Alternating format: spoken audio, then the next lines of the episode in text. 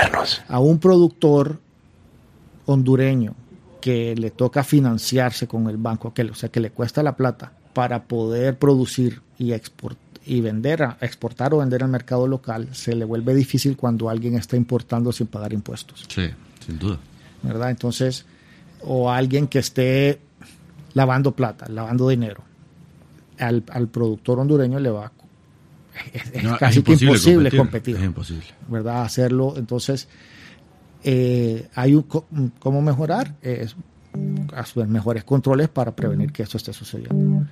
En Status Quo escucharás sobre tendencias nacionales y globales, economía, políticas públicas y temas controversiales en un espacio abierto y crítico. No se puede destruir un status quo Sin crear uno nuevo. Este podcast es producido por Medios Modernos. Si te gustan los podcasts o te gusta lo que hacemos, puedes 1. Adquirir nuestros servicios de producción de podcast. 2. Grabar en nuestros estudios en San Pedro Sula.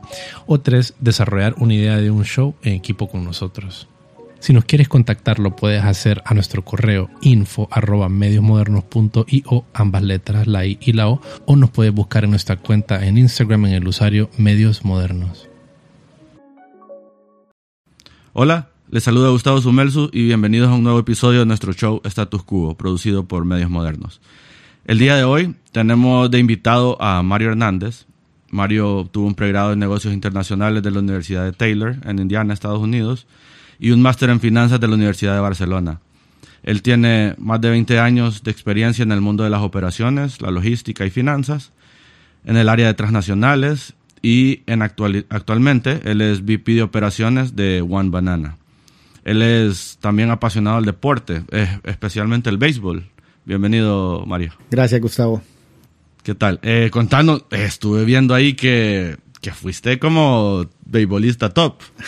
Ah, En, en- en algún momento tuve la dicha de ganarme la vida jugando béisbol. Comencé a jugar béisbol como de los tres años y medio. Y, y en el proceso, pues eh, tuve el chance de jugar para la selección de Honduras en varias categorías. Eh, a través del béisbol conseguí una beca para, para precisamente Taylor. para Taylor y tuve una beca para jugar béisbol con ellos mientras estudiaba. Y después de graduarme, tuve el chance de firmar un contrato con los indios de Cleveland para jugar ligas menores. Triple A sería, o Eh, menos. me- me- menos, ojalá hubiera llegado a triple A, pero, pero estuve con ellos, se llama rookie avanzada, clase A corta, clase A, que era donde estaba en, el spring training cuando, cuando decidí de parar. Eh, decidí, digo, porque me quedaba algo de contrato, pero tuve que tomar una, una, Una decisión, decisión. cuando ya cuando ya vi un poco de que quizás eso no iba a ser mi, mi carrera, a pesar que era mi sueño de toda la que vida. lo- la calidad ahí se notaba. Sí, sí, sí, Sí. Uno, uno lo nota, es la consistencia. Yo, yo terminé mis estudios antes de empezar a jugar béisbol profesional y tenía 22 años, que para comenzar ya es Ya, viejo. ya es mayor, sí. Eh, ¿De qué jugabas? era pitcher. Pitcher. Po- Por ejemplo, en, la, en mi año que entramos, entró, hay un jugador que se llama Sisi Sabathia. Él ya, Ah, ya sí, se retiró. sí. Sí, sí. Eh, sí, sí, va a ser, va a ser Hall of Famer y fue ganó el, el, el Cy Young, que es el, Ajá. que es el premio al mejor pitcher en alguna Sí. temporada y lo ganó. O sea, sí, sí era. Pero como por ejemplo, yo tenía 22 años, él tenía 17. Sí. ¿Verdad? Y a los referencia, 17. ya está jubilado. Sí, y él ya, ¿verdad? Entonces sí, sí, uno, ¿Cuál, uno va cuál era tu pitch favorito? el, el mío favorito, yo crecí con mi recta. Y aquí en Honduras y en la universidad podía vivir con mi recta. Pero en la, en la universidad aprendí el, el change-up, que es el cambio de bola. Y ese complementó mi recta y es el que yo creo que es el que me dio el chance de jugar De jugar. Ahí se aprenden Pero las mañas, va. Ahí a esos empe- sí, no, te, no te Sí. queda de otra porque estás compitiendo con gente que con, con velocidad no los Sí. vas a no los vas a sorprender Bueno, o, vas a empezar a Y, y seguís a Mauricio Dubón, por ejemplo. Claro, sí, sí, Ah. claro. Eh, Mauricio eh, pues cumplió el sueño de, De varios de miles, de miles de sí. hondureños. Eh, lo- la comunidad del béisbol lo, lo seguimos, nos está haciendo orgulloso. Socamos, yo soy fan de los Mets. Ya. Y entonces cuando Anda muy juega, bien hace tiempo, anda ¿ah? hace tiempo no nos, no nos iba bien, pero Eh, entonces ahora, pues por un momento también de, gigantes y ahora con los astros que está Mauricio, así que, estamos ahí tocando por Mauricio siempre. Bueno, después de esa introducción eh, deportiva, eh, el día de hoy vamos a hablar con Mario sobre, sobre por qué cambió el béisbol, ¿verdad? Lo cambió por el mundo de las finanzas, de, de la logística.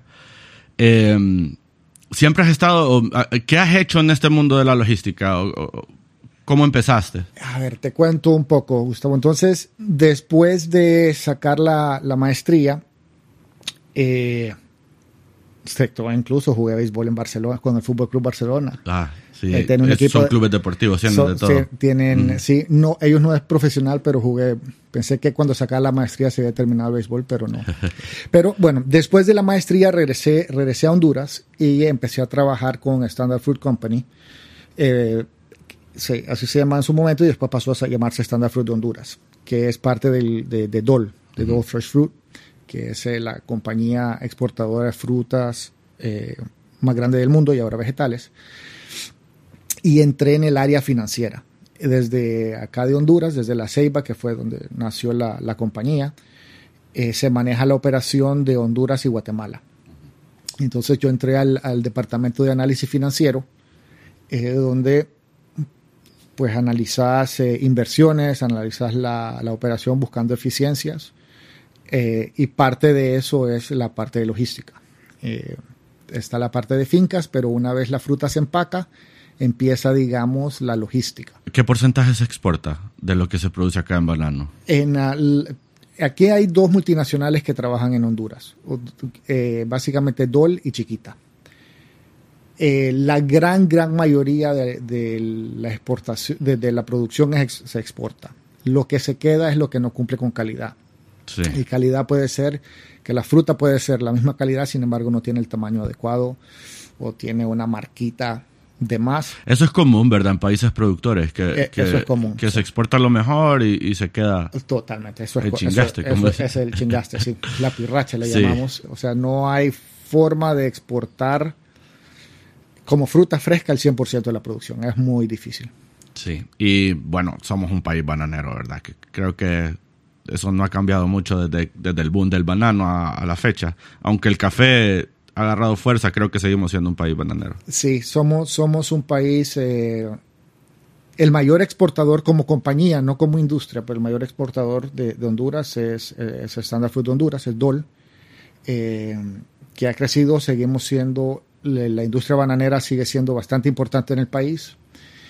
A nivel mundial hemos perdido relevancia porque ha habido otro crecimiento bastante fuerte en, otros países productores. Ecuador es el, mayor exportador, pero aquí, por ejemplo, los vecinos de Guatemala eh, exportarán tres veces más banano como mínimo de lo que exportamos nosotros. Colombia fuerte. Colombia, Colombia bastante fuerte. Brasil tiene una producción, la mayoría es consumo interno. Pero ellos, ellos son un mundo aparte. Ellos son un, punto, un, mundo, un mundo aparte, sin duda. Pero Ecuador, eh, Costa Rica, Guatemala, eh, nos han ido Colombia terreno. Nos, han ido, nos han ido ganando nos han ido ganando terreno. Sin embargo, es, sigue siendo un giro bastante importante para, para nuestro país. Bueno, y a raíz de eso y con esos porcentajes de exportación que tienen estas empresas grandísimas, pues entraste en el mundo de la logística, me imagino. Entonces, en el entré y parte de lo que se analizaba era eh, básicamente, y, esto ha cambiado ahora, ahora con esto, pero eh, a ver, primero está toda la importación de los materiales, ¿verdad? Que hay para la fertilizantes. fertilizantes, papel para hacer las cajas de cartón. Digamos que ahí comienza la logística. Eh, y luego está, se empaca la fruta en las empacadoras y hay que mover eso al puerto. Y al puerto, pues el manejo en puerto, luego a un barco, llega a destino y luego está el transporte terrestre para, llevarlo a los centros de distribución y eventualmente al supermercado.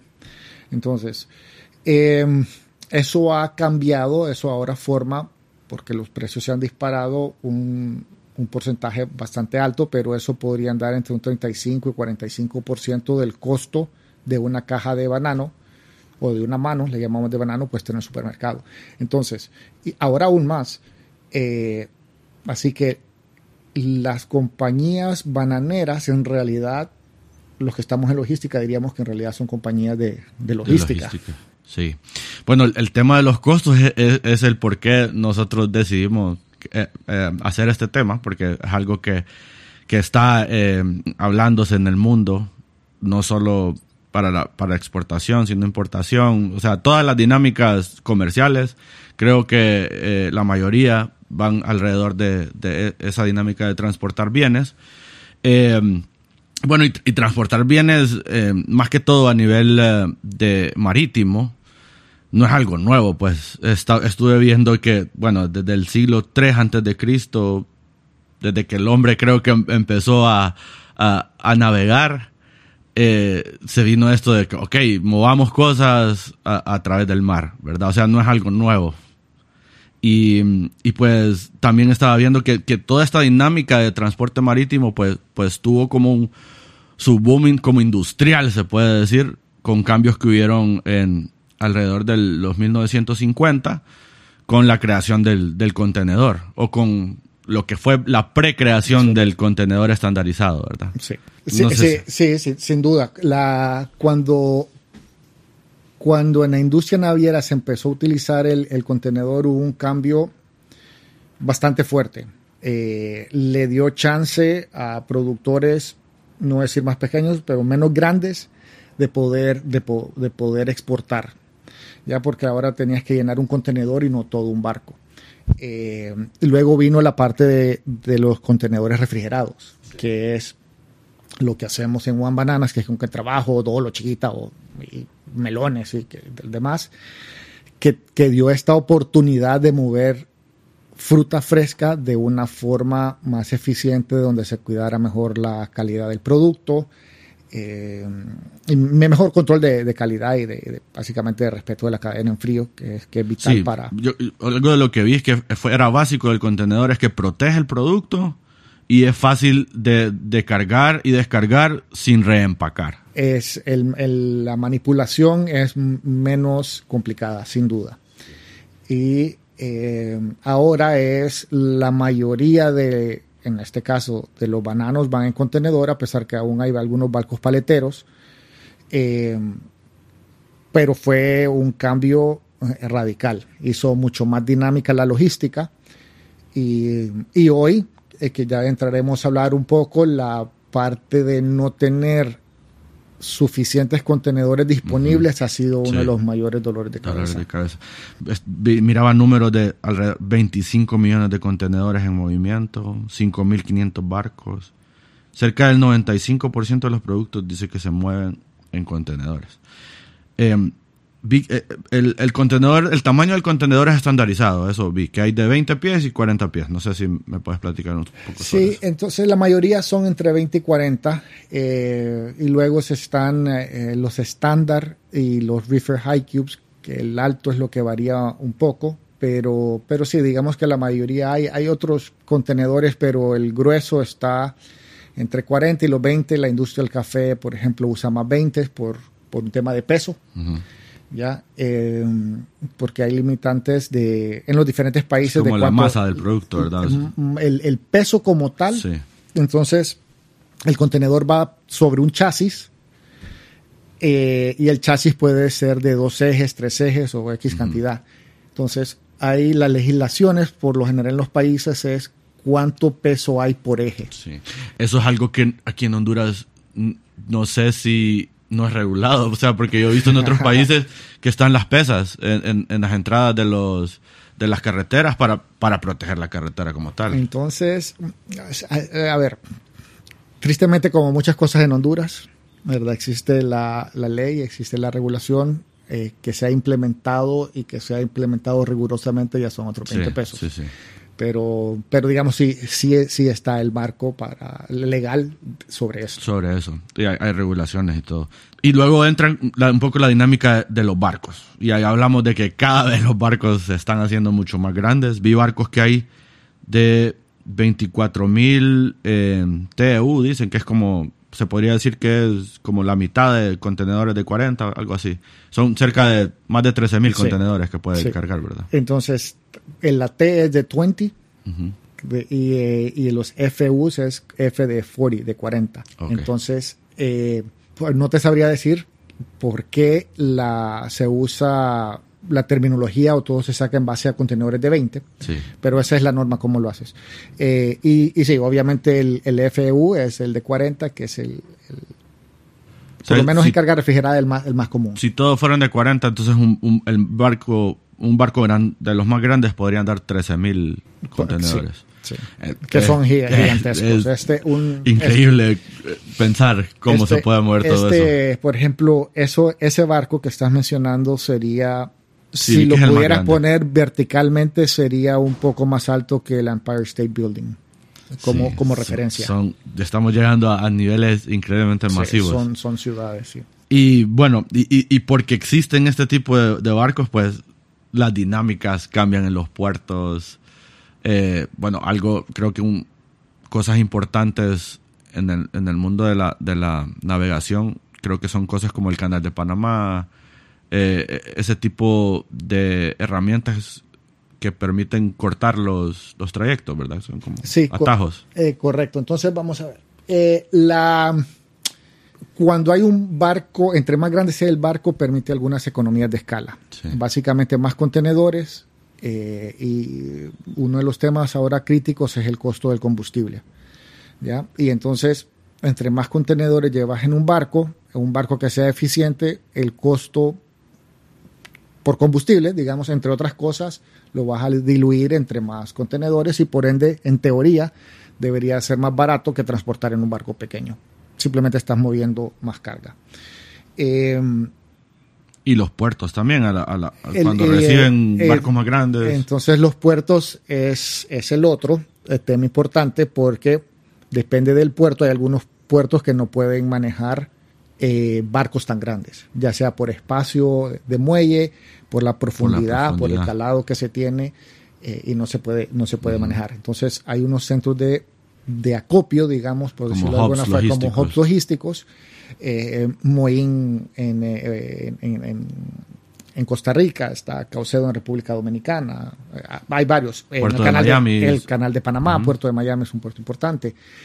Yo estaba viendo que el más grande del mundo es Rotterdam, creo. Rotterdam es uno de los puertos eh, más grandes eh, y de mayor movimiento, entonces habría, ahí tendríamos que definir si Sí, es carga seca, sí. refrigerada y tal, pero, pero sin duda Rotterdam es uno de los puertos más importantes en el mundo y uno de los puertos más importantes de entrada a Europa. Y Asia debe tener unos monstruos. Y Asia tiene sin duda uno- unos pues, Sí, eh, sí. exagerados, sí.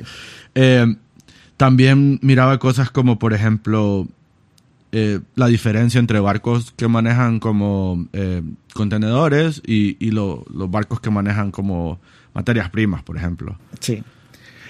Hay, hay varios. Entonces tenemos, por ejemplo, hablaba de la industria bananera y contenedores, eso obviamente son barcos contenerizados. También se puede mover, por ejemplo, en banano, voy a hablar de banano. En banano un contenedor de 40, metes 40 paletas eh, para, para llenar el contenedor.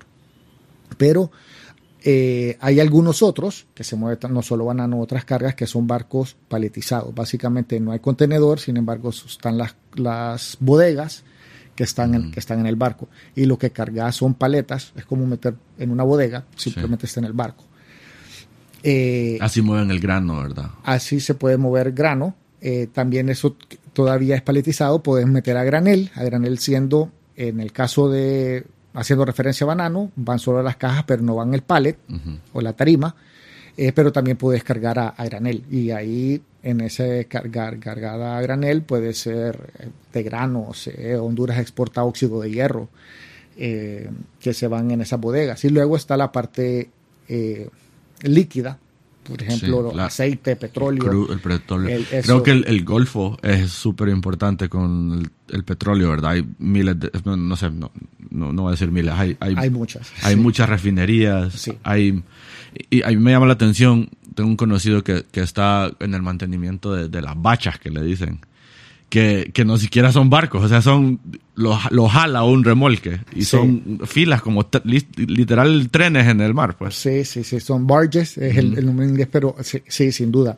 Yo no, no tengo mucha, no tengo experiencia en la parte de, de los tanqueros, pero, pero sin duda, y es una parte, y ahora mencionabas refinería. ese es un problema no un pro- eh, eh, que estamos sufriendo y ya lo estamos viendo. El, el- el- si vamos a las gasolineras acá, yo aclaro de que tengo ya tres años más o menos. eh, estoy basado aquí en Honduras, pero, pero trabajo remoto. La verdad, Sí. lo único de la compañía One Bananas que, que está en Honduras en este momento soy yo, que trabajo remoto. Pero en todos estos países, eh, a nivel mundial, está subiendo, por ejemplo, el precio del diésel. De- en general del combustible, pero del diésel. El problema mayor no necesariamente es la cantidad de petróleo, es que no hay capacidad con esto después de la guerra, de, De o de la invasión de, de- Ucrania de, de las refinerías. Sí, de, pasar de crudo a... Ah, Exacta, ese es al el problema final. más serio y se está complicando cada día más. Ahora que mencionabas refinerías, y eso pega en los costos. Para vos, Mario, ¿hay una industria más globalizada, multicultural, multifactorial que, que esto del transporte? Porque hay, hay infinidad de leyes, eh, países, gobiernos, eh, empresas, personas. Eh, Hablar en absoluto siempre es complicado, pero sin duda, si no es la, la mayor, es una de las mayores. No, no sé, podría hablar de transacciones bancarias quizás, pero, pero sin duda la parte de logística conecta eh, diferentes lugares del mundo. Por ejemplo, eh, nosotros teníamos contenedores en ruta a Ucrania cuando reventó el, el problema.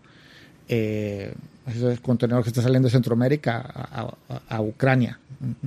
No necesariamente uno pensaría de que es la conexión más normal Sí. entre economías, sin Pero embargo sí, existe. sí, sí existe. Entonces sí, es- sí se está conectado, interconectado el mundo bastante a través de la, de la logística. Eh, bueno, y el, el supply chain, famoso supply chain que, que creo que es un estándar en la industria ya, eh, causa, si eso se afecta, causa reacciones en cadena, por el mismo nombre, ¿verdad? Eh, y se viene el COVID. Se para todo. El, creo que hubo alguna parte del supply chain que no se parara. Eh, vamos a ver.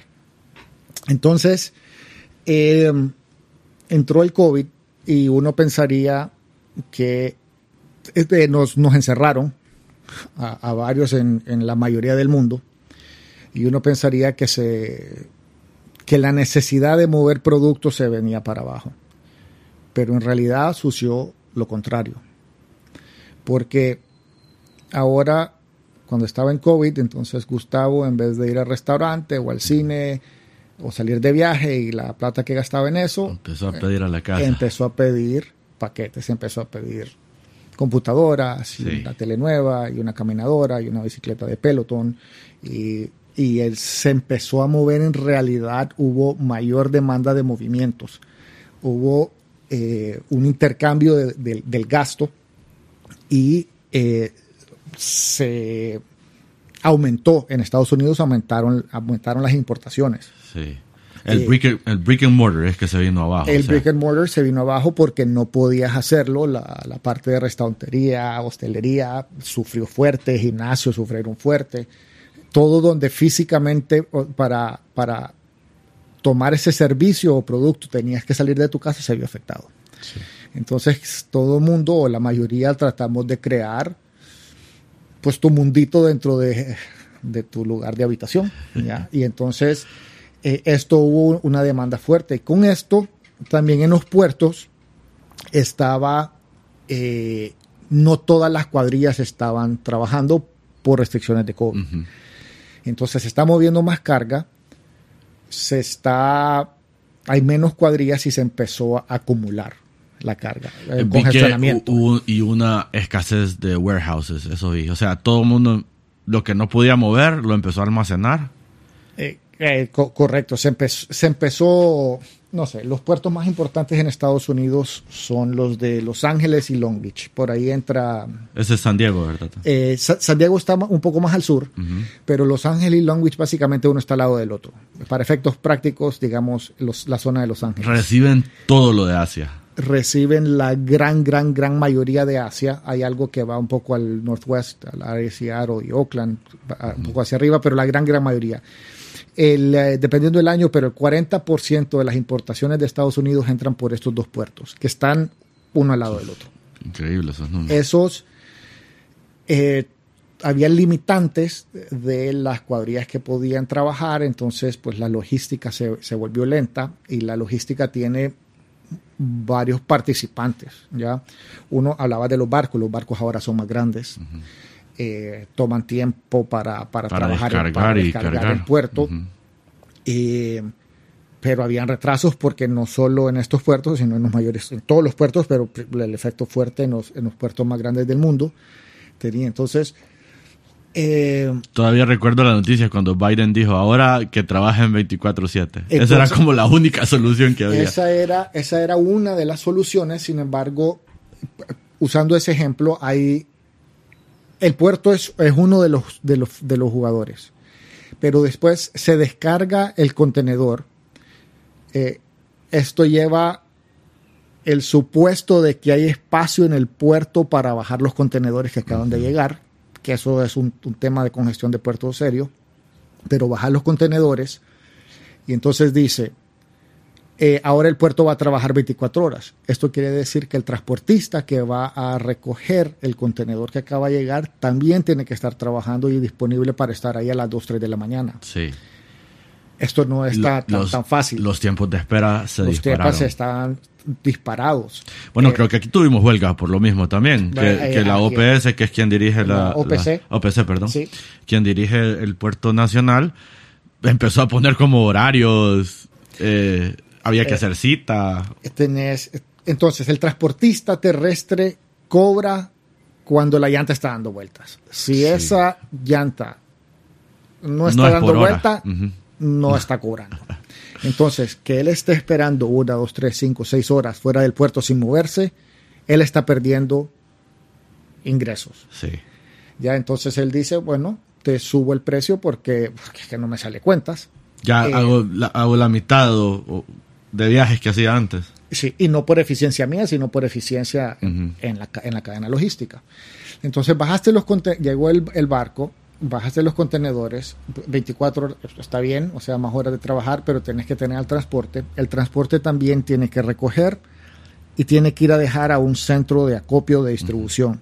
Ese centro de acopio de distribución también tiene que estar abierto 24 horas, porque si no... Y tiene que tener el espacio Y también. tiene que tener espacio porque si no llegaba a este lugar y, ah, no, hay que esperar a las 8 de la mañana de que abran, entonces nuevamente el transporte terrestre dice, no me sale cuenta mí estar esperando dos, tres horas para que estos abran. Entonces, no solo es el puerto que tiene que estar abierto 24 horas, sino toda la cadena logística se tiene que, Son que inf- coordinar. infinidad de cuellos de botella. Hay muchísimos cuellos de botella. Luego está el tema de que descargas y hay que traer esos vacíos Sí, eso vi que... y se hacían filas y se hacen filas de kilómetros y kilómetros. Y no hay barcos para traerlos. Y- Porque el, el- el desnivel entre los países que importan y exportan eh, es al- algo serio, creo, en esto. es, es bastante serio que, que pasó también es eh, China empezó a, a exportar eh, bastante carga seca eh, entonces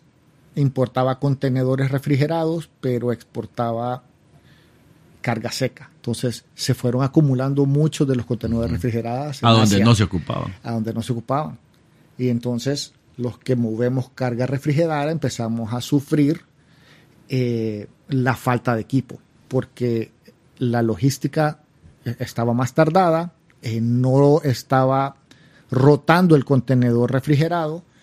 eh, luego ese, esa ruta Américas continente a Asia se, se volvió crítico, las tarifas en todos lados se dispararon, pero especialmente ahí. Ahí. Entonces las navieras es como voy a concentrar mis recursos en esas rutas porque ahí es donde voy a hacer más Sí. plata. Y entonces los que ocupábamos mover fruta Latinoamérica, Estados Unidos o hacia Europa, pues teníamos menos opciones y entonces demanda y oferta subieron lo- los, los costos y bueno Eso es, o sea, ¿para qué voy a parar aquí si solo voy a cargar tantos contenedores cuando puedo parar allá y en el barco? y me van a pagar más por contenedor Sí. Eh, estuve viendo incrementos de 80%. Sí. Me estoy yendo bajo. Eh, pues, depende de la ruta y del producto, pero, pero sí, no sé. por ejemplo, producto Asia hacia América. América continente. Eh, no sé, tal vez había unos 3.500, 4.000 dólares, eso llegó a costar 24.000 dólares. Y ahí entras en uno de vendo no hay o pago. Exactamente.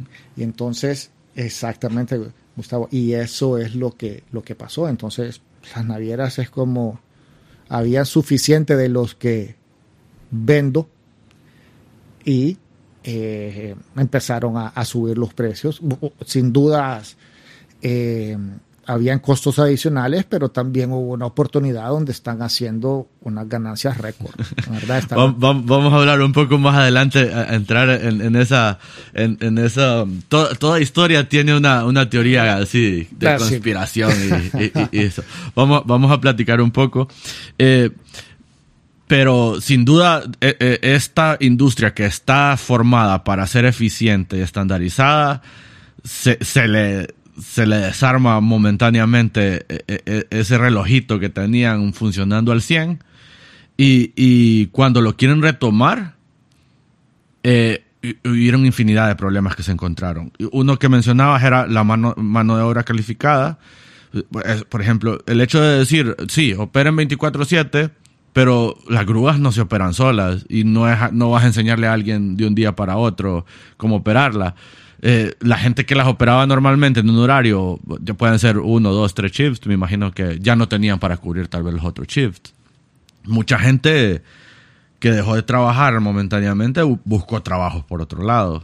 Creo que por ahí va un poco la dinámica de, esa sí, sí, sí. shortage de labor. puntual, eh, a esto hay que agregarle eh, pues, la, economía más importante, la de Estados Unidos, eh, recibió con, los últimos dos presidentes y últimamente pues, la mayoría de la pandemia ha estado últimamente con, con esta Biden, pero recibió, recibieron eh, el, eh, incentivos, un employment, y bastante cheques, dinero gratis.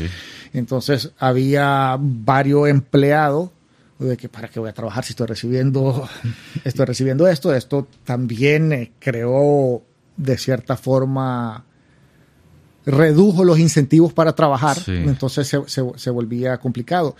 Después, eh, en la parte de la cadena logística, previamente mencionaste Amazon ah, en la introducción, mm, eh, hablábamos de que eh, uno es lo que como consumidores empezamos a comprar de más, hablamos lo que sea, computadoras, televisores, cosas para la casa. ¿ya? Es que hasta eso, eso cambió bastante, o sea, la forma de consumo Cambió inmensamente. Una es la forma de consumo. Dos es en la, en la última crisis eh, financiera del 2008, 2009, 2010. Aquí también fue uno de los años donde creció mucho el e-commerce. No tenías un trabajo, te, te las ingeniaste y empezaste a vender. Entonces, ahora, por ejemplo, antes lo que te llevaba eh, el correo a tu casa era cartas, eh, eran documentos. Ahora uno recibe cualquier cantidad, ha, cambiado. Esto aumentó la necesidad de conductores, de, pilotos o como le queramos llamar, por ejemplo, de Amazon, para mover. California, creo que empezó a meter incentivos ahí. estás. Y entonces hay una, eh, hay un pool de cuántos conductores habían y bueno, se fueron a, los Amazon, por decir algo, eh, que pagaban mejor, de que te estabas moviendo más y entonces mm, no había tampoco, hubo una escasez de, conductores para transporte pesado, que, que, como bien lo dijiste, no es tan fácil entrenar a una persona de un día a otro esto era... Certificación. Eh, pues esto, toda la parte de certificaciones. En su momento, hasta en los 80 era algo que era sindicalizado y ahora, ahora ya no lo es. Entonces hay pros y cons.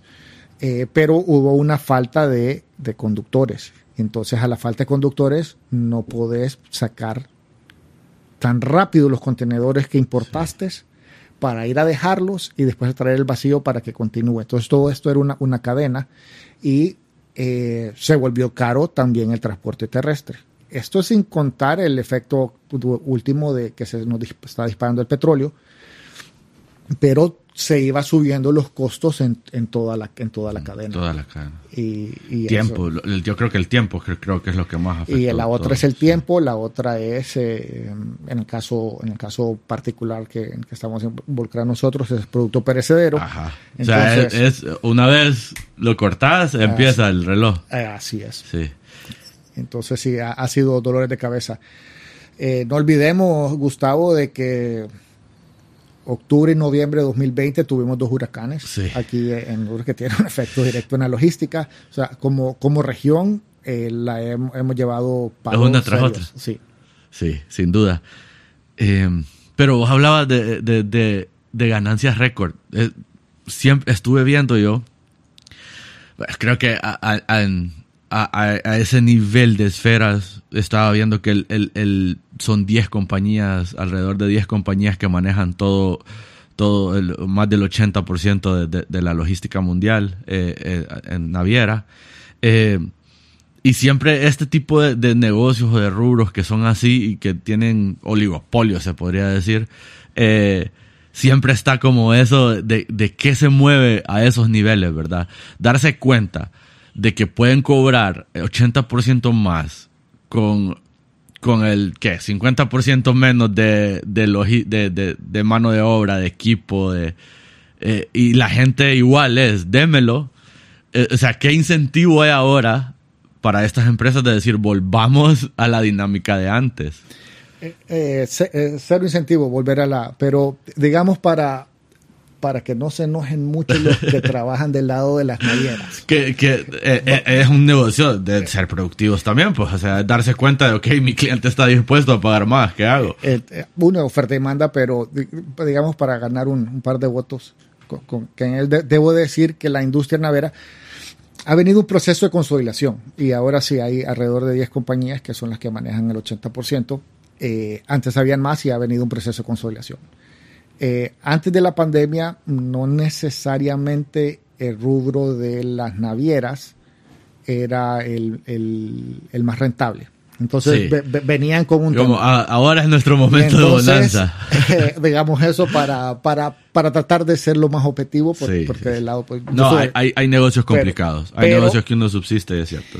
Ahorita la verdad ha sido patada en mordida y están teniendo ganancias récord, están invirtiendo fuertemente en renovar sus flotas, en, crecer, e, están, están teniendo ganancias récord. Eh, incluso un par de las, no de las 10, pero de las 5 más grandes, uno puede ver sus estados resultados, la mayoría de estas uno puede, son públicos.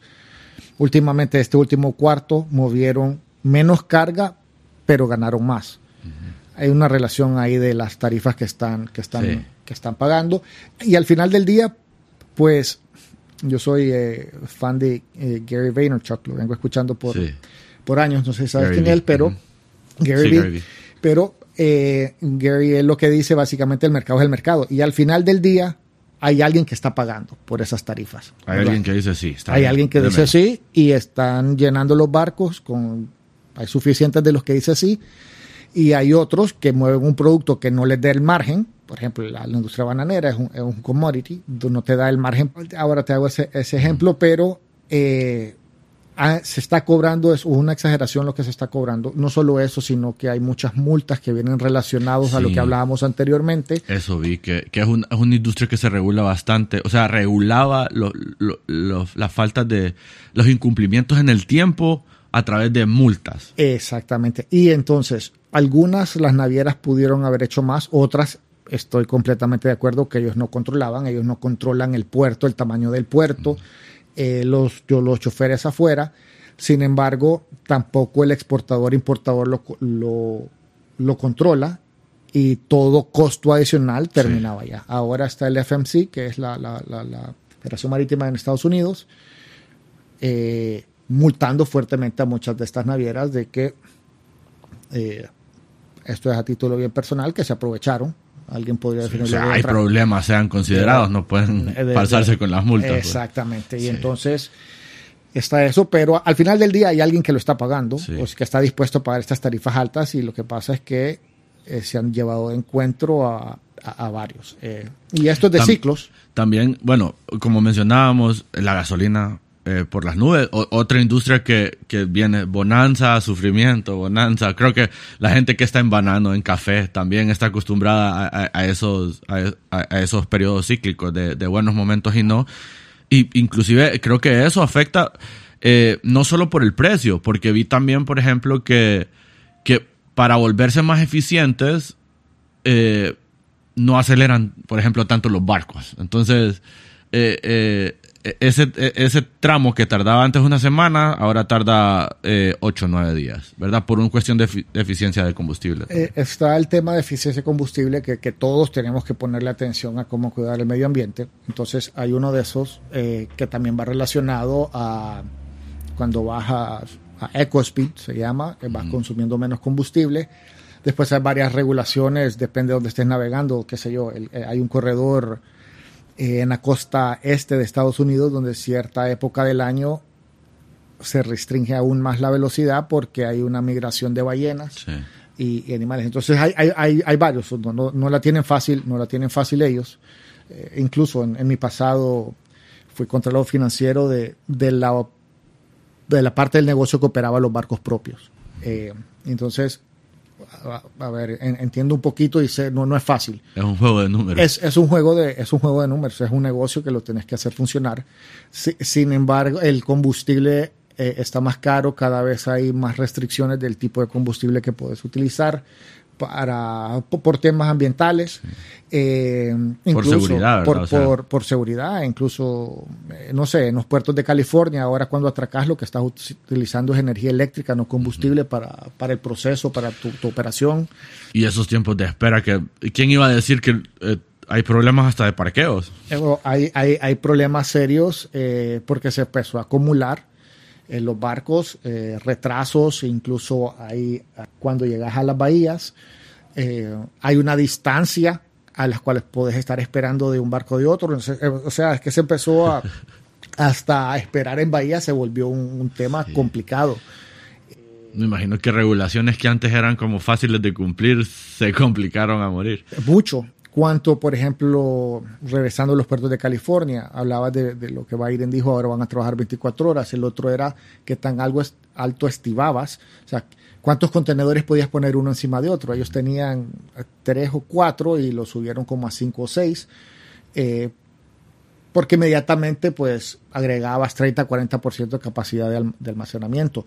Eso también quiere decir movimientos adicionales, ¿verdad? Porque si tenés un contenedor encima de otro y el que ocupas mover es el de abajo, tenés que mover los otros dos. Si hay un jueguito de esto, menciono esto porque eh, una, y quedándonos ahí en los puertos de California, Honduras tiene mucha relación y Centroamérica con, Estados Unidos y algo que, va a pasar es, eh, hay contrato, hay contrato, hay negociaciones con el sindicato que se vence el primero de julio. Entonces ha estado un proceso, está bastante complicado. La última vez hubo huelgas bastante fuertes que causaron pérdidas billonarias a la, economía.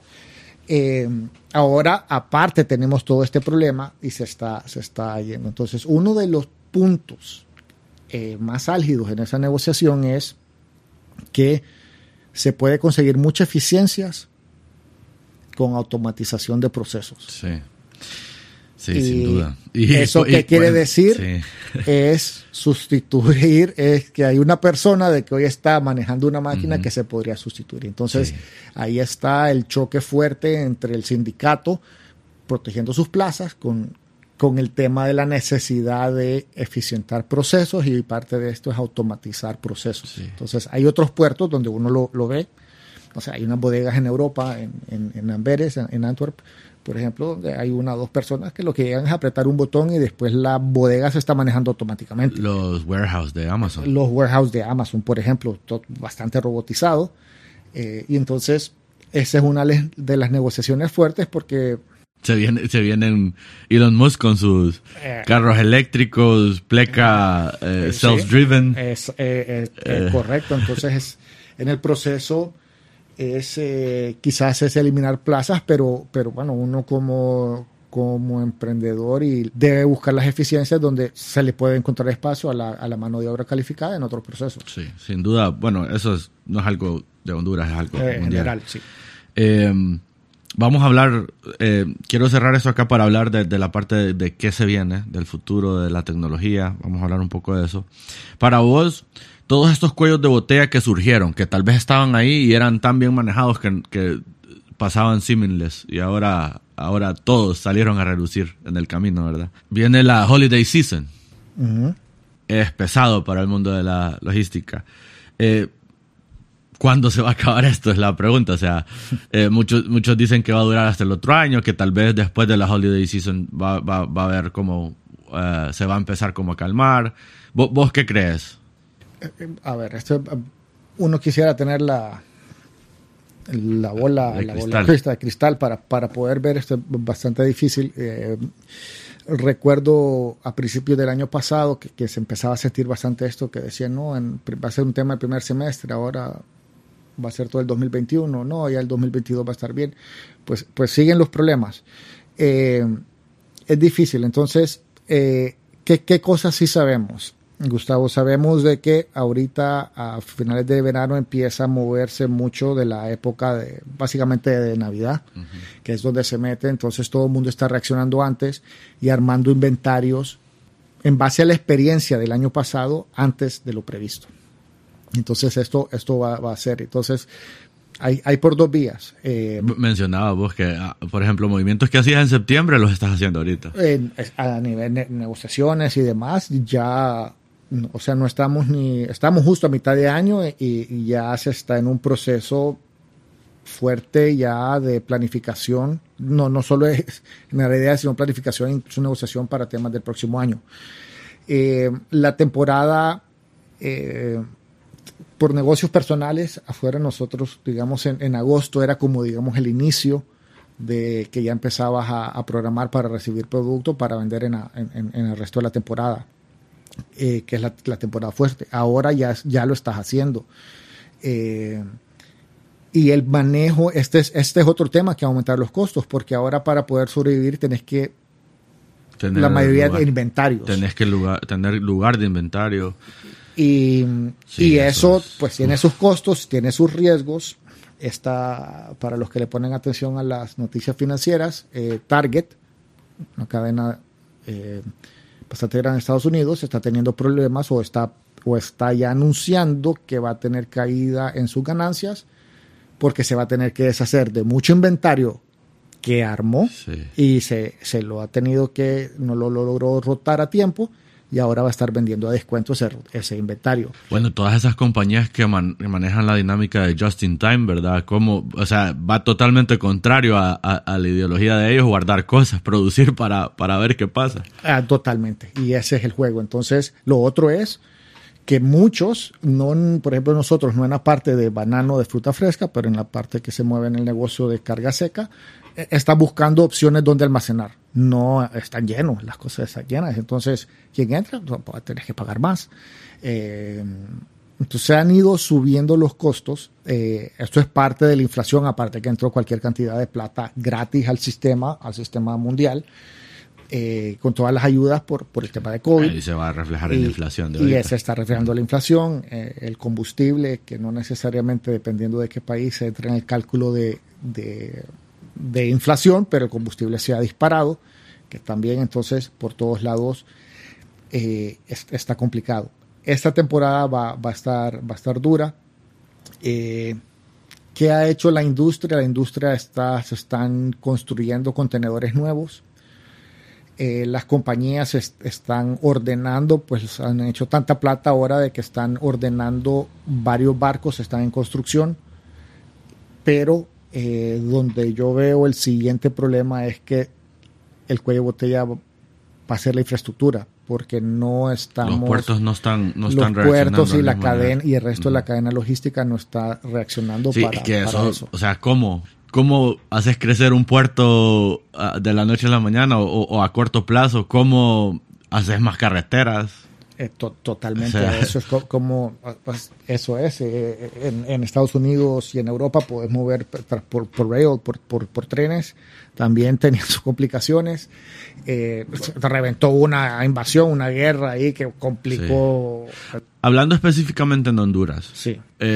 ¿Ves movimientos que puedan mejorar? Puerto Cortés ha venido decayendo con el tiempo. Eh, yo me acuerdo una vez, algunas cosas que no se me olvidan. Una vez vi un episodio en History Channel que decían, si, si se tuviera que construir el crucero más grande del mundo, ¿dónde se construiría? Y decían que era en Trujillo, porque tiene una bahía natural que es súper honda. Entonces que eh, se permitía para ese tipo de cosas. O sea, Honduras tiene ventajas naturales como para aprovechar en, este mundo logístico, pero estamos respondiendo a nivel de proyección. Entonces, eh, vamos a ver. Eh, sí, la bahía de Trujillo, ahí en Puerto Castilla, es ideal. Sin, embargo, eh, tenemos que ir por partes. A ver, Cortés. Entonces, el tema de Cortés fue que las tarifas se fueron muy por arriba. Y OPC, a cambio, pues lo que ofrecía era eficiencias, inversión en equipo, en yardas, en grúas, en, volumen contra costo. Ya, entonces voy a ser más eficiente y eh, vas a tener ahorros por, las eficiencias. Digamos eso en, en, papel y en, la promesa. esa historia creo que se repite en varios rubros. Eh, como lo quieras hacer, sí. Entonces, eh, hubo un movimiento de, también para privatizar el puerto de Castilla. el tema es que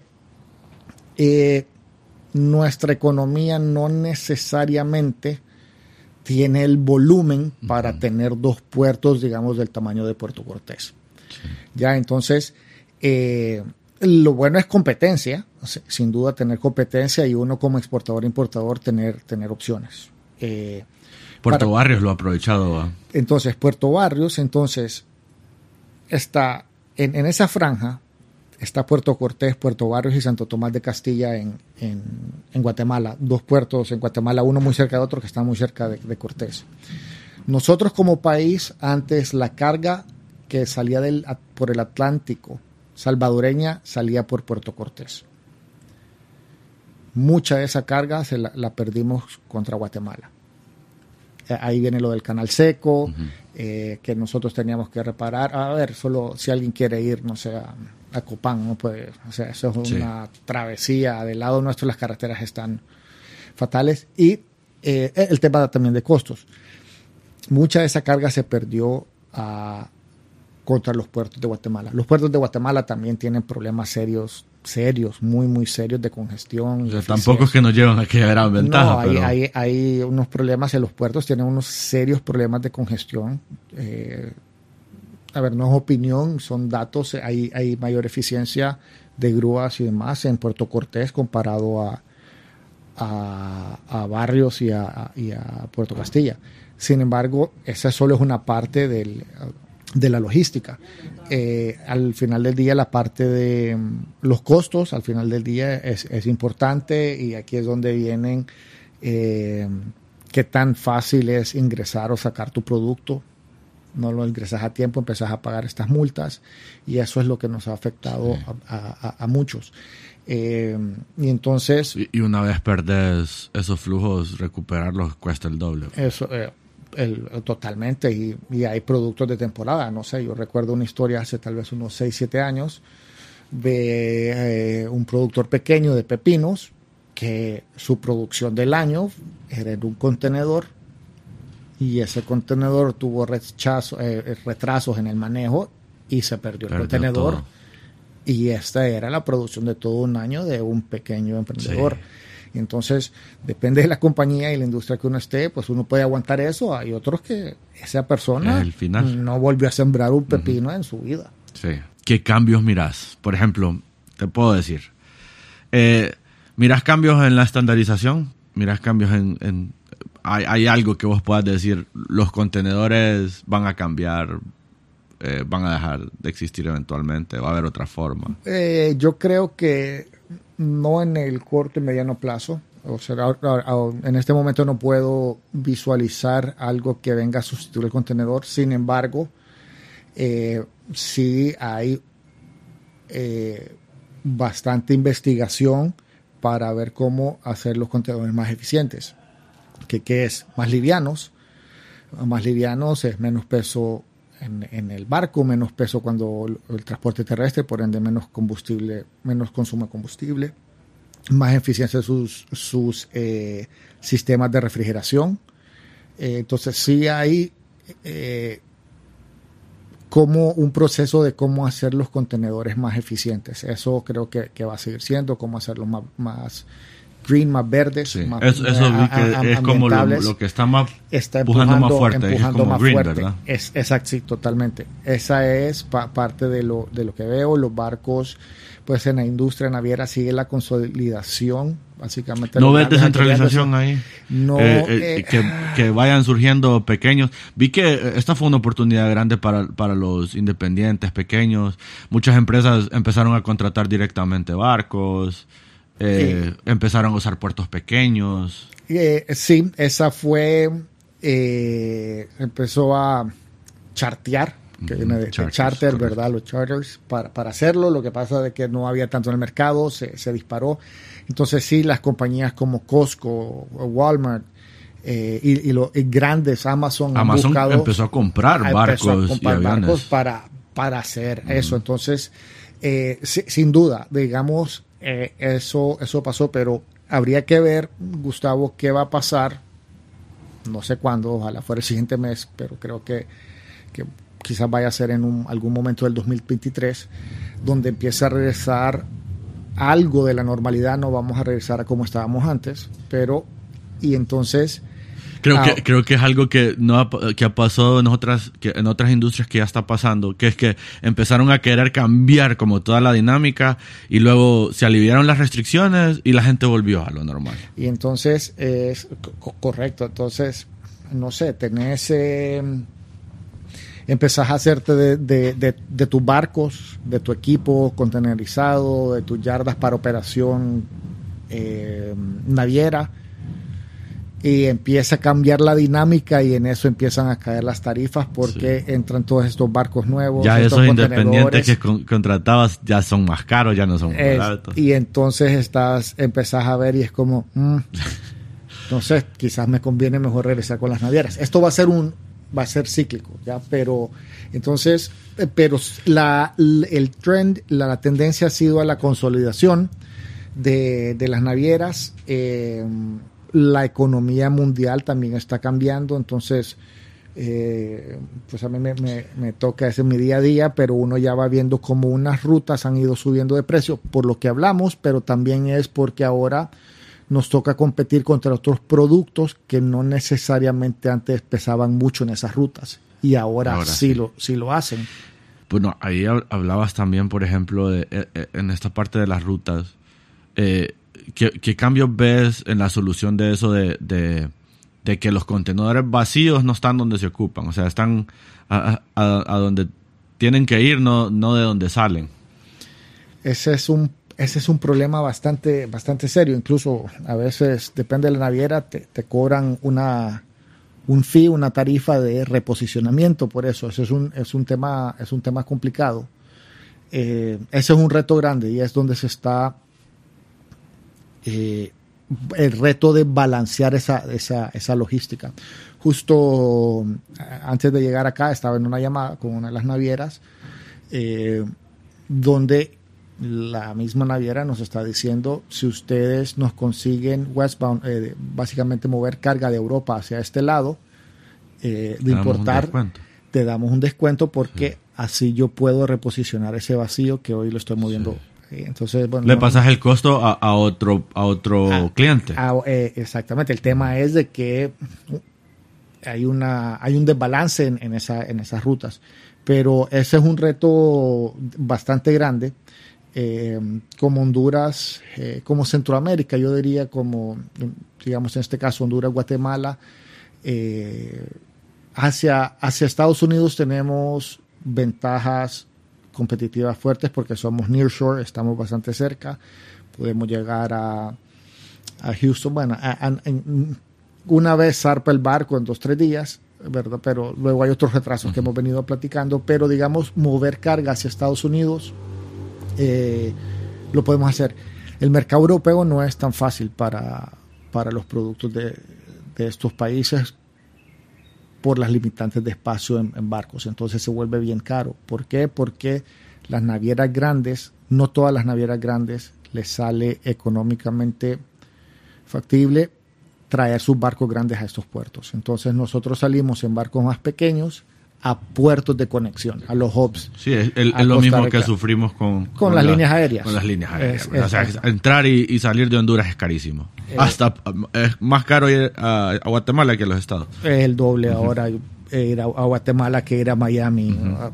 es, es, eso es ridículo, pero es parte de eso. Entonces, a nivel de las navieras, esos son los retos grandes que, que tenemos. Eh, las eh, ineficiencias en, en, la parte logística. Eh, hay, hay, varios temas, hay varios, varios temas, varios retos que tenemos en Honduras. ¿Ves cambios, por ejemplo, en la producción nacional versus exportación o importación? Algunos países fuertes, en Honduras creo que es bien complicado que dejemos de ser un, un país importador de, de, mucho producto final y, y exportador de, agrícola, por ejemplo. Pero hay países que vos crees que están tomando esa dinámica de decir, ok, eh, repensemos esto, dependamos de nosotros mismos. Vamos a ver, contesto en dos partes. El primer, el primer comentario específico de Honduras. Entonces, eh, eh, sí, de forma general, sin embargo, eh, no hay que ser ciego de que hay mucho contrabando de productos digamos, alimenticios en este momento. Hay varios. Entonces, a un productor hondureño que le toca financiarse con el banco, que, o sea, que le cuesta la plata para poder producir y, export, y vender, exportar o vender al mercado local, se le vuelve difícil cuando alguien está importando sin pagar impuestos. Sí, sin duda. ¿Verdad? Entonces, o alguien que esté lavando plata, lavando dinero al, al productor hondureño le va es, es no, casi es que imposible competir, competir, Es imposible. ¿Verdad? Hacerlo. Entonces, eh, hay un, cómo mejorar, es hacer mejores controles para prevenir que esto esté sucediendo. Eh, que es algo que esta crisis, ah, ya este es eh, a, nivel mundial, eh, que ha provocado. Entonces es, eh, hice el comentario de que cuánto era más o menos para una caja de banano y que ha subido, pues esto en general la parte, el costo de la logística en el negocio de uno se ha disparado. Entonces ahora antes podías importar productos terminados, quizás, o materia prima que ya ha tenido un, proceso que solo ibas a venir a armar, pero cuando uno hace eso, eh, voy a poner un ejemplo, no, no, no, sé si está pasando esto, pero, pero quizás lo pueda ilustrar si vas a importar baldes, uh -huh. ¿verdad? Y entonces lo que estás importando la mayoría es aire, ¿verdad? Sí. Entonces, pero vas a tener que pagar por un contenedor de baldes, o para poner un ejemplo, ¿verdad? Es un hipotético. Entonces ahora te sale mejor importar la resina y producirlo, y producirlo acá, uh -huh. ¿verdad? Y entonces hay ciertas industrias y emprendedores que se han movido así, entonces dicen, hey, ¿sabes? Ahora por todo este tema, sí puedo producir localmente puede ser una opción. Entonces, ah, tal vez esas cosas que tenían allá eh, eh, pensado, un proyectito que decían eh, tal vez en algún momento, pero tenés tan, tan medido tu dinámica que ocupas momentos como este para decirte, ok, ahora hay que hacerlo. Ahí, por, por ejemplo, tubos PVC es un ejemplo puntual que aquí en Honduras antes importaba, esto todavía se importa, pero ya hay unos proyectos para producir PVC. Antes el tubo PVC y estaba bastante de lo que estabas sí, importando era aire. Era aire, sí, sin duda. Entonces eso ha movido y, y la producción local, eh, mucho, no sé, mucho ahora por, por el problema logístico, eh, todos estos que estaban haciendo dropshipping y, y la parte de e-commerce que se estaban supliendo de Alibaba, pues ahora pues ya me tarda tres meses en que me llegue el producto y es más caro y entonces ahora mejor busco a alguien localmente que, que me lo pueda producir. Sin duda. Eh, hablabas también cambios, por ejemplo, en automatización, trabajos manuales a automatizados. ¿Ves cambios, por ejemplo, eh, marítimo versus aéreo o camiones versus trenes, ese tipo de cosas? Creo que en Europa, bueno, Europa por, la, por las distancias y todo eso, la norma de, transporte de muchas cosas es tren. Eh, se hace mucho tren, incluso, por ejemplo, eh, eh, creo que es un 3-4% de las exportaciones de China hacia Europa se hacen por tren, desde China y, pasa, es el transiberiano, pasa por, por Rusia, problema serio. 4% de la exportación de China, 3, 4, que hace Europa que hoy no lo puede hacer porque por, la guerra, ahora eso tiene que buscar una, una forma y es naviera, entonces más complicado, hay varios factores, pero eh, sí, esas opciones en Estados Unidos también hay... Eh, Estados Unidos me ha llamado la atención siempre, o sea, eso ha sido como un debate más que todo político, ¿ah? porque tienen como todo para tener trenes y, nunca ha sido el fuerte. Sí, eh, hay pero no es el fuerte, esa es la palabra. Sí hay, por ejemplo, eh, en la costa oeste hay, hay un, por ejemplo, del área de, Seattle, eh, en el Pacífico noroeste, hay, hay bastante, hay bastante, eh, la economía gira bastante con, Asia también, ¿verdad? Y está, y está Vancouver en esa zona con, con Asia, y hay, hay un rail que, que se mueve ahí, pero no es lo común. luego, por ejemplo, si querés llegar a, al Midwest, a Indiana, Michigan, Minnesota, Illinois, es complicado, no hay puerto, entonces tenés que moverlo terrestre. Ahora, por ejemplo, eh, ya hay algunas de las navieras que te están ofreciendo el intermodal, intermodal significando que lo vas a mover de dos diferentes formas, entonces podrías mover vía naviera a, Estados Unidos, descargarlo y moverlo en tren. Entonces, ¿México qué tan fuerte es? México en, con respecto a qué, perdón. Al tren. Eh, no tengo mucha información de México, pero por ejemplo nosotros eh, compramos fruta en México que movemos a Estados Unidos y antes la movíamos vía marítima, hoy la estamos moviendo vía terrestre. Sí, sí.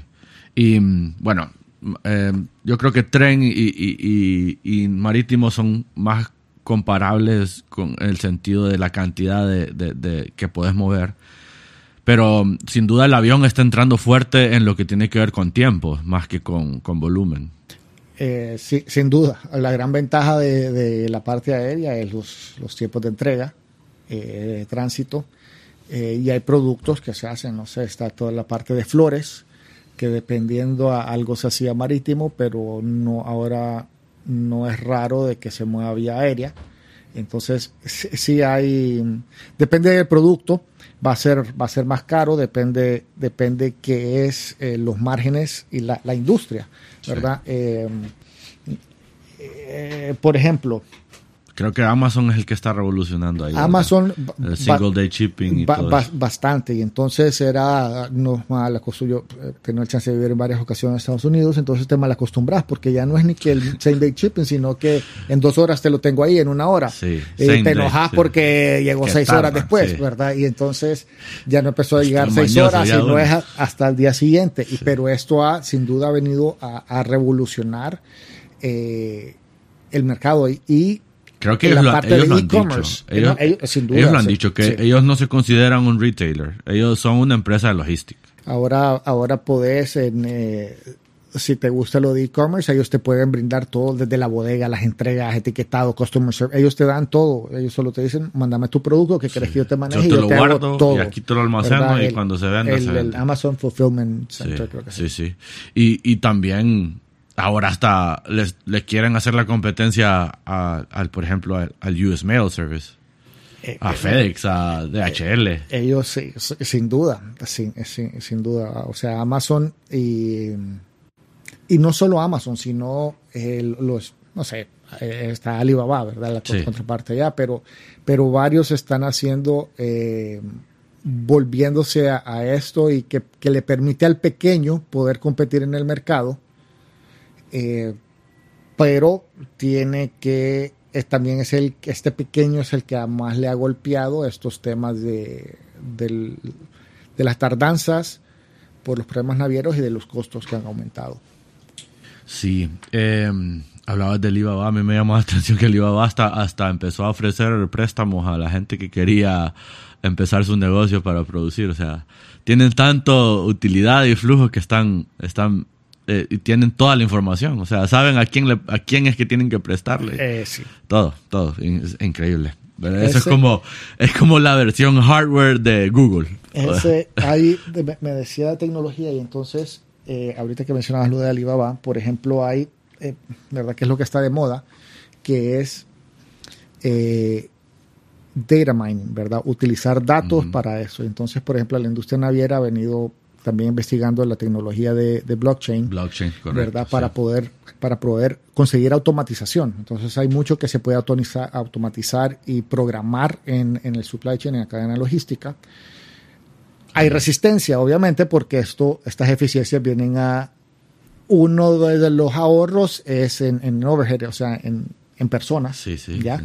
Pero eh, estas compañías, eh, Alibaba, Amazon y todo, es sin duda parte de su éxito es el manejo de datos eh, para hacer, por ejemplo, Machine Amazon le meten machine learning, todo está lo de machine learning. Ellos te dicen con toda la información es en esta esquina. Ahora Amazon también está poniendo pequeñas tiendas de Amazon estratégicamente localizadas para tener, porque tiene tanta información de lo que la gente de estas dos cuadras está comprando y, las, pone, las pone ahí. Entonces, todos estos, eh, estas compañías con toda la información que, manejan pueden tomar, tomar decisiones. La parte de logística también tiene mucha información, pero hay un poco más de resistencia para poder sacarle provecho a, bueno, sí. y se han querido meter en el mundo de los... Bueno, se metieron en el mundo de los supermercados cuando compraron sí. Eh, Whole Foods, creo que se llama. Y eh, Amazon, sí, sí. Y tiene sus propios supermercados automatizados y están en otras ligas, sin duda. Em, y creo que la tecnología va por ahí, ¿verdad? Un poco, un poco más de entender los flujos, entender los patrones de consumo, eh, adelantarse tal vez a, a este tipo de problemáticas. Y la otra parte que decías vos, como esa, esa parte de green, barcos, inclusive tal vez barcos eléctricos, ese tipo de cosas. Sí, hay, hay, hay bastante. Ese, lo, ocupamos, ocupamos ser más conscientes, pero también pueden haber eh, ahorros en costos. Eh, ese es uno de los cambios fuertes. Este próximo año viene una implementación de una nueva restricción del tipo de combustible hacia Europa. Eh, eso va a afectar a algunas navieras a ver, afectar a unas navieras, este es, ser un comentario de alguien que, es cliente de las navieras, o sea, va a afectar al chipper, al que, al que exporta, porque no, nos van a pasar. Pero si hay en el proceso de ser más limpios, eh, pues obviamente eh, las navieras tienen que hacer inversiones en, motoros, motores o, el combustible que pueden utilizar y eso no, no es gratis. Bueno, y mencionabas algo ahorita, los costos, eh, que se los pasan todos al usuario final. Eh, yo creo que lo que, le puede, nos, lo que nos puede interesar tal vez a los que no estamos en este mundo es, al final todo lo que yo voy a comprar está subiendo de precio porque la logística está subiendo. Mi pregunta es, al tal vez solucionarse todo esto, ¿crees que vuelvan a bajar los precios? Porque las cosas normalmente suben y después no se sabe qué pasa, pues no vuelven a bajar. Está, todo, todo está caro y, y sí. Em, en finanzas, cuando, cuando, cae, cuando cae el mercado de, de, las acciones, siempre se dice que cae mucho más rápido de lo que, de lo que sube. Aquí es al revés. Los precios han subido disparados y va a tardar un buen tiempo. Yo no sé si va a llegar a momentos de antes. Eh, por, diferentes situaciones, pero hay, hay varios factores en los costos. Por ejemplo, uno es el petróleo, ¿verdad? Eh, que, que, dicta mucho el precio de los productos y, y, muchos servicios. Eh, el tema de la inflación ahorita está, está también bastante fuerte, fuerte y disparada. ¿Cuándo va a regresar a, precios a precios de antes? No, no, no, tengo la respuesta. Yo creo a, precios de antes sin duda creo que no va a regresar, pero a precios de tal vez del crecimiento que normalmente. Creo, sí, yo pues la esperanza es de que yo no lo veo muy difícil este año, este año va a ser complicado y, y uno esperaría que quizás a mitad del próximo año empecemos a, a regresar a cierta normalidad, pero al final del día, Gustavo, es, eh, es bien difícil. Es, eh, no sé, eh, cuando comenzó el 2022, muchos decíamos, bueno, más complicado que el 2021 no puede ser y pum, reventó esta, esta guerra que nos, que nos tiene complicados indirectamente a, a, todos. No sé si quieres dar unas palabras de cierre, Mario. yo pues te agradezco haber estado aquí, platicar un poco de tu experiencia con nosotros.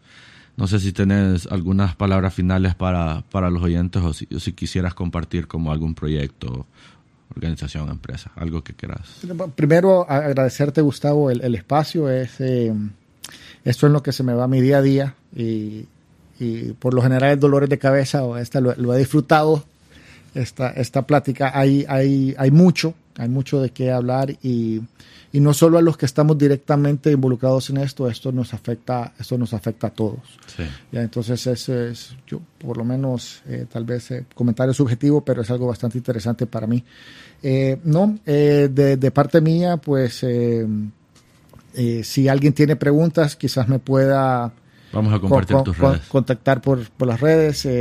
soy aficionado a la fotografía, así que no subo temas de logística en mis redes sociales, pero, pero si alguien tiene un comentario, algo con, con, con gusto, Turi7HN es el usuario para básicamente para todas las, las redes que Vamos que a compartirlas en el, eh, en el copy del, y, del y, show. Y ahí estamos y, y, y bueno, es eh, agradecerte, agradecerte la, la, invitación para poder platicar sobre el, el mundo de la logística. Eh, y vamos a seguir escuchando de eso por lo menos este año y parte sí, del otro. Sí, sin duda. Así que gracias por venir, Mario. Un gusto estar aquí con vos y gracias a todos por escucharnos. La edición, mezcla y música de este show son producidas por Víctor Humansor y Rodil Rivera.